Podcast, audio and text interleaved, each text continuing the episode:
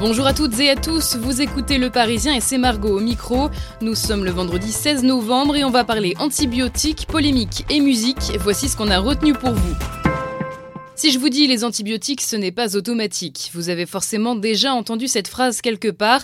Et de fait, oui, se soigner sans antibio, c'est possible. Si on en parle aujourd'hui, c'est parce que c'est la semaine mondiale dédiée au bon usage des antibiotiques. Sachez que la résistance à ce type de traitement provoque quand même 5500 décès par an en France.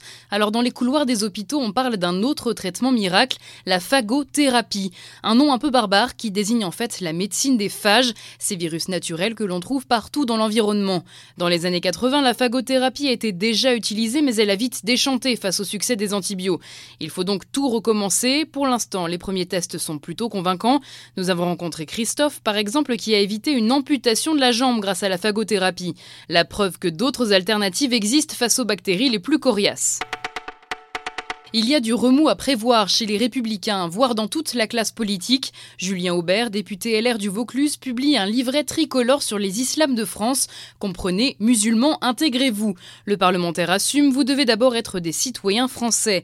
Et il n'y va pas de main morte. Dans le livret 18 propositions choc, comment finir avec la double nationalité, sauf pour les pays francophones et de l'UE, ou encore choisir un prénom français dans le calendrier au moment de sa naturalisation?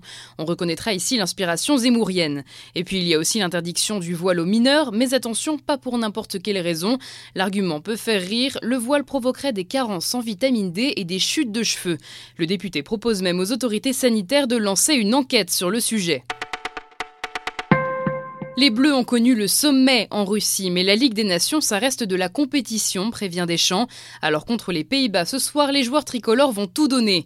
Deschamps doit composer avec plusieurs absences, notamment en défense. Il reconnaît qu'il y aura moins d'automatisme ce soir, surtout qu'il y a de la qualité du côté des Pays-Bas. Mais il rassure tout le monde, même si la France n'a besoin que d'un nul, on va jouer ce match avec ambition. J'ai quelques mots